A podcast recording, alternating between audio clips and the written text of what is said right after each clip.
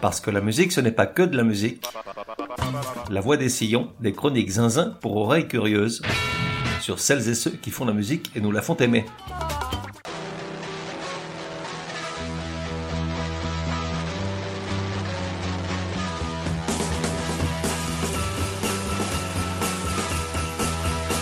Nom de nom, ce que j'aime l'intro de cette chanson, La Voix des Sillons numéro 82. Genre 98% de rock et ses variantes garage rock et Detroit rock, 1% de pop, 1% de jazz. L'emploi du mot protopunk est ici banni. Je le laisse aux journalistes qui se la pètent et qui trouvent ça joli.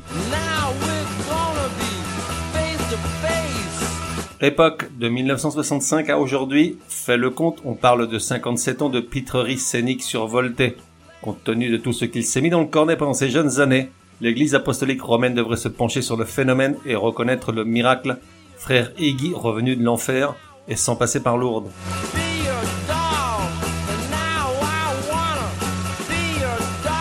De 1 à 10, probabilité que tu connaisses, Pose tes mains sur le clavier, ose me dire que tu ne connais pas et je t'envoie du 220 volts dans la foulée.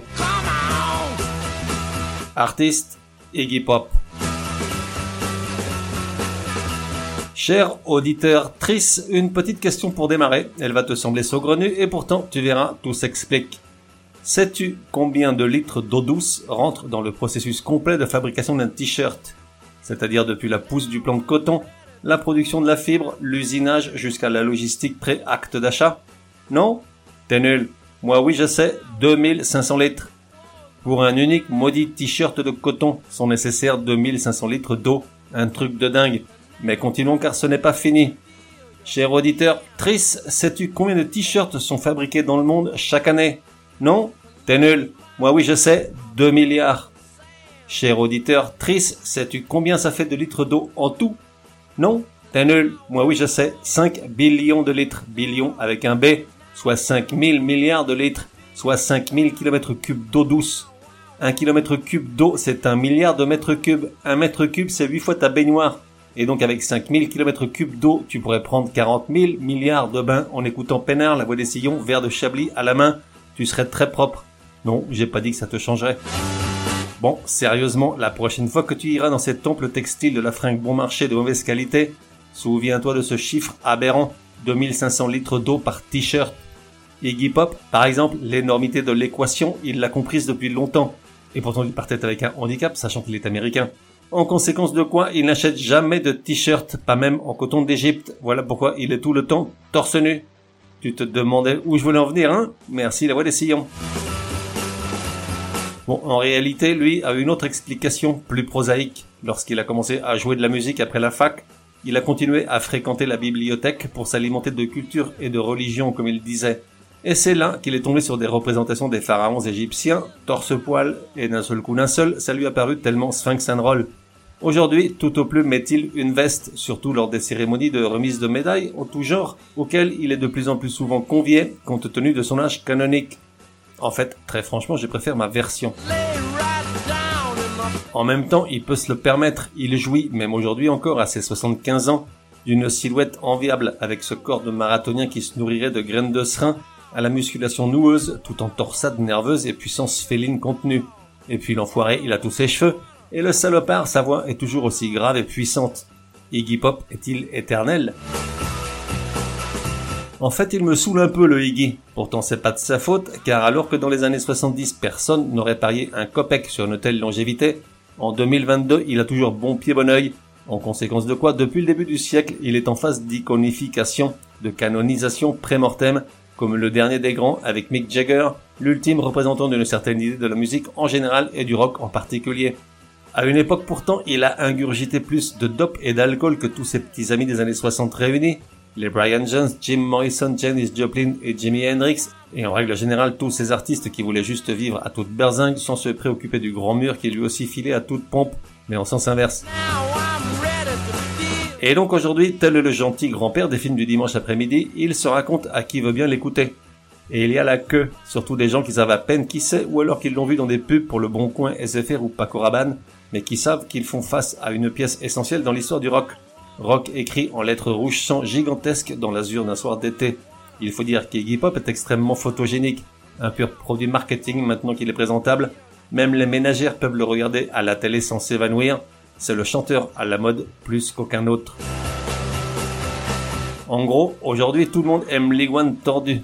À commencer par les vieux nostalgiques de l'époque Stooge, les jeunes qui vendraient père et mère pour faire un saut en arrière et le voir sur scène du temps de son effrayante splendeur, les bobos qui adorent sa francophilie et sa voix caverneuse de prof de philo, les pubeux et chefs de produits qui le trouvent bankable. Et pourtant, hormis les premiers cités, qui sait aujourd'hui qu'à une époque, Iggy Pop faisait peur à tout le monde avec ses excès, qu'il n'était pas du tout fréquentable, que sa musique était un repoussoir pour l'immense majorité du grand public, que ses scènes de scarification et de contorsion sur des tessons de bouteilles horrifiaient même ses rôlis à gros bras, que sa consommation de drogue l'envoyait régulièrement en séjour à l'hôpital psychiatrique, et que sans David Bowie, aujourd'hui Iggy Pop ne serait probablement plus là à faire le cacou auprès de trentenaires qui pourraient être ses petites filles.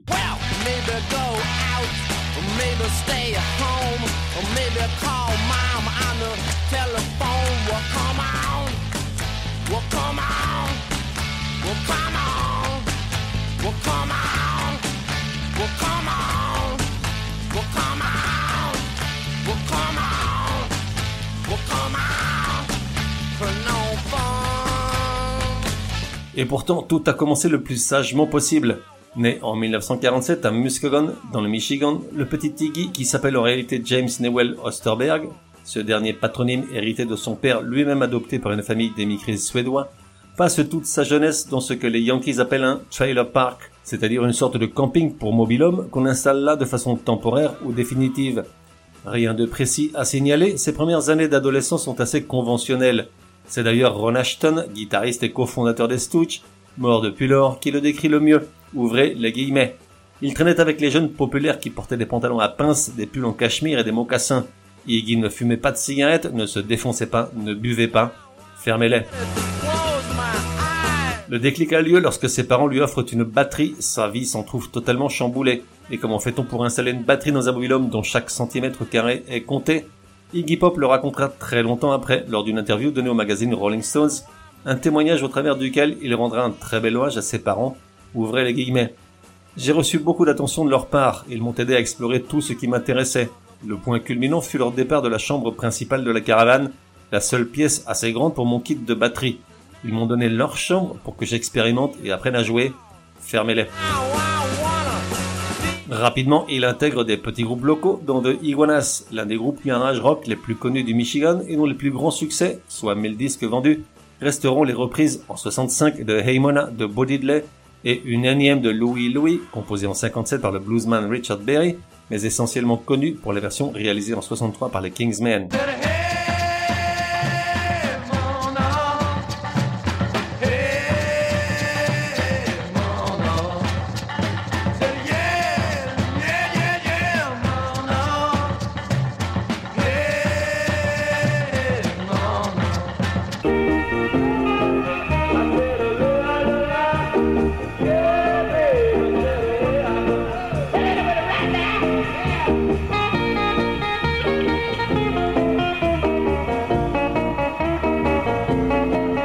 Iggy Pop finit par se séparer du groupe après que des dissensions ont apparu, lorsqu'il a essayé d'imposer, en face B de leur single Hey Mona, la seule chanson qu'il ait écrite pour The Iguanas, Again and Again, mais en vain.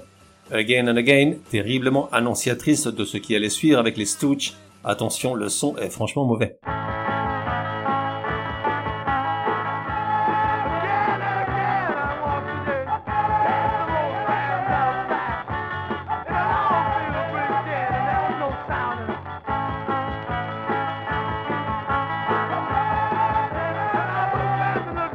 Ensuite, il passe chez The Prime Movers, autre groupe local plus orienté blues que rock, monté par les frères Dan et Michael Erlewin. Je précise leur nom pour celles et ceux qui raffolent qu'au moins de connexions improbables, mais qui n'empêchent pas de dormir, car Michael Erlewin sera le créateur en 1991 de All Music Guide, aujourd'hui encore la plus grande base de données et métadonnées musicales disponible sur Internet, revendue en 2007 à Microvision pour 72 millions de dollars. Avec les Prime Movers, il reste moins de deux ans avant de déménager à Chicago. Il existe un très rare document sonore de Iggy Pop donnant de la voix sur une version plutôt rock de I'm a Man, une chanson de Muddy Waters.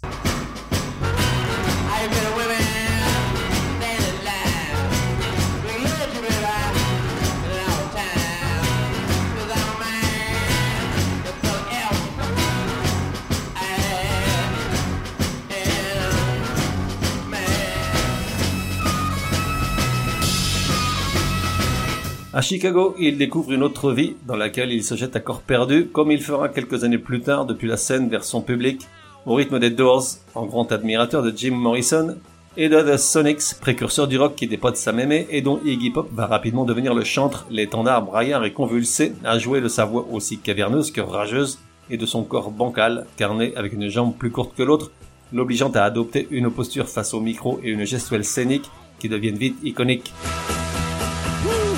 Iggy rencontre Ron Ashton après l'avoir vu jouer au sein d'une formation de reprise de Chosen Few, mais le personnage lui plaît dès le départ. Au sujet du guitariste, Iggy Pop déclara un jour qu'il n'avait jamais rencontré un musicien convaincant qui n'avait pas l'air un peu malade et un peu sale. Il se trouve que Ron était tout ça à la fois. Les deux forment le groupe The Psychedelic Stooge et offrent un premier concert dans une fête privée, dans le public duquel se trouvent également des membres de MC5, un autre groupe déjanté du moment mais qui n'aura pas la trajectoire des Stooges. À ce moment-là, James Newell Osterberg s'appelle soit Iggy Stooge, soit Iggy Pop selon les jours. Le prénom, il le traîne depuis son appartenance passée à The Iguanas. Quant au patronyme Pop, il le doit à un personnage de télé auquel il ressemblait, j'ignore de qui il s'agit. Iggy Pop passe rapidement de la batterie au micro et se cherche une attitude scénique qui le rend unique. S'il est grave fan de Mick Jagger et de James Brown, c'est encore une fois vers Jim Morrison qu'il se tourne, le chanteur des Doors étant à ses yeux le seul capable de charmer et d'envoûter son public tout en l'invectivant et l'insultant copieusement. Il finit par se convaincre que si les Doors vendent des disques avec une attitude pareille, les Stooges peuvent aussi y arriver. Sauf qu'ils ne vont pas y arriver. Faire du bruit, défrayer la chronique, attirer les journalistes, écrire une énorme page d'histoire du rock'n'roll, pour ça ils vont être les meilleurs. Pour vendre des disques, trop, c'était trop pour l'époque. Trop violent, trop fort, trop speed, trop défoncé. Après avoir signé avec Elektra, le même label que les Doors, il publie trois albums, The Stooge en 69, Funhouse en 70 et Raw Power après un intermède de trois ans. Trois tremblements de terre, trois monuments au rock le plus enragé et viscéral, trois albums majeurs dans l'histoire du rock, trois coups de pied au foie, un boulevard pour le punk qui déboulera trois ans plus tard. Petit montage de trois extraits, un par album. I Wanna Be Your Dog, Down on the Street et Search and Destroy.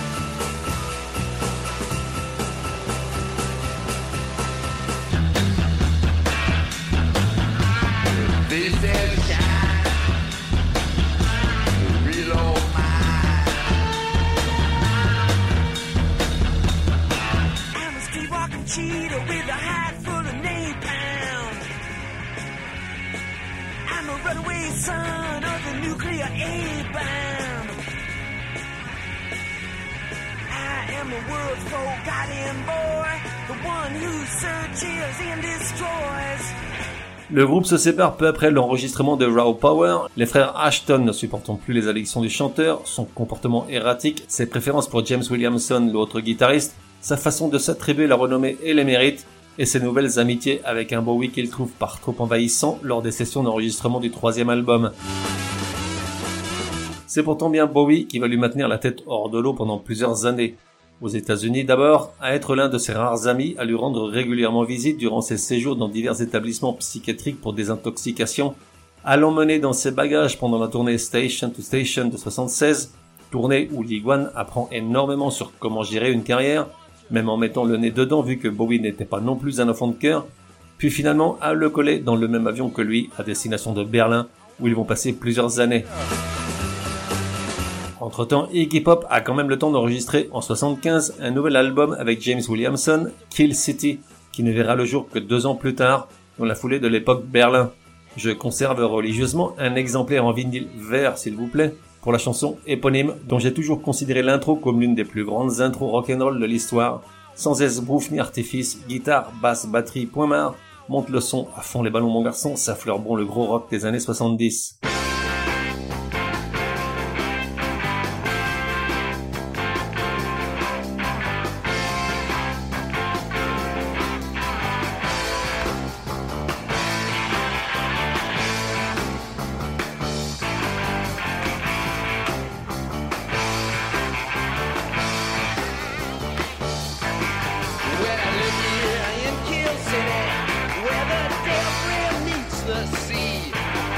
Berlin, pourtant quasiment perpétuellement défoncé, ils écrivent à quatre mains l'une des plus belles et intenses pages du rock, à des années-lumière de la musique déjantée et de la fureur des Stooges, en produisant deux albums qui tiennent du miracle.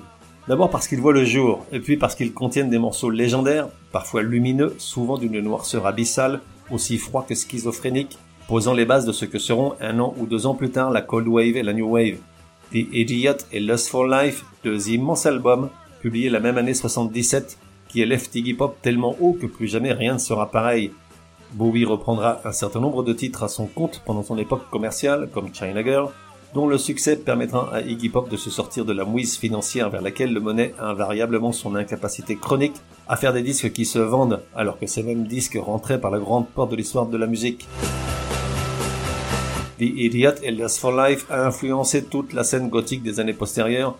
Du reste, le premier des deux est le vinyle qui tournait encore sur la platine disque du chanteur de Joy Division, Ian Curtis, lorsqu'il a été retrouvé pendu dans sa cuisine. Et plus durablement, des artistes majeurs de la scène rock jusqu'à aujourd'hui, même si leur côté novateur s'est forcément et fortement atténué avec le temps. Petit medley de six morceaux des deux albums, 3 et 3. Je te donne pas les titres, je peux pas tout le temps tout te dire.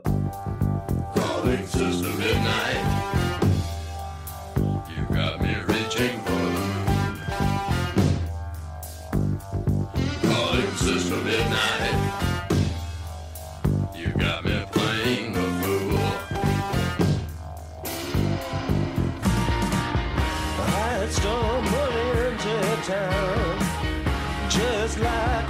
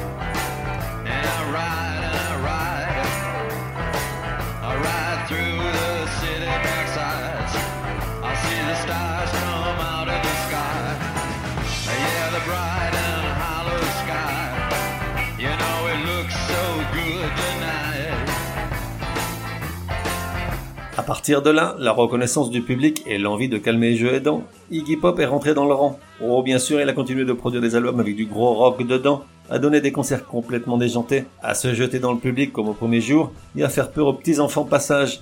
Mais disons que comme Bowie, il s'est assagi.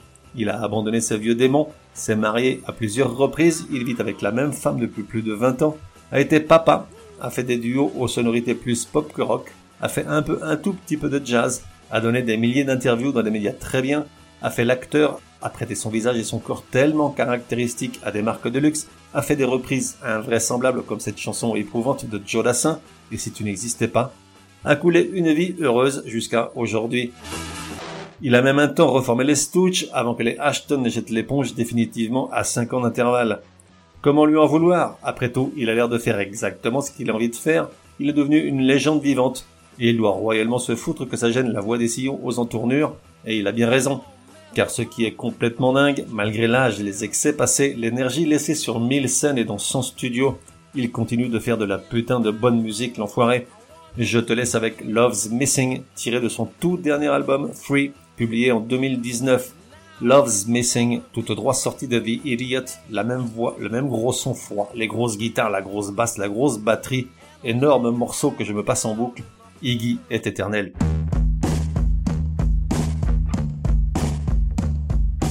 On se retrouve dans un prochain numéro de La Voix des Sillons. En attendant, café et à la messe.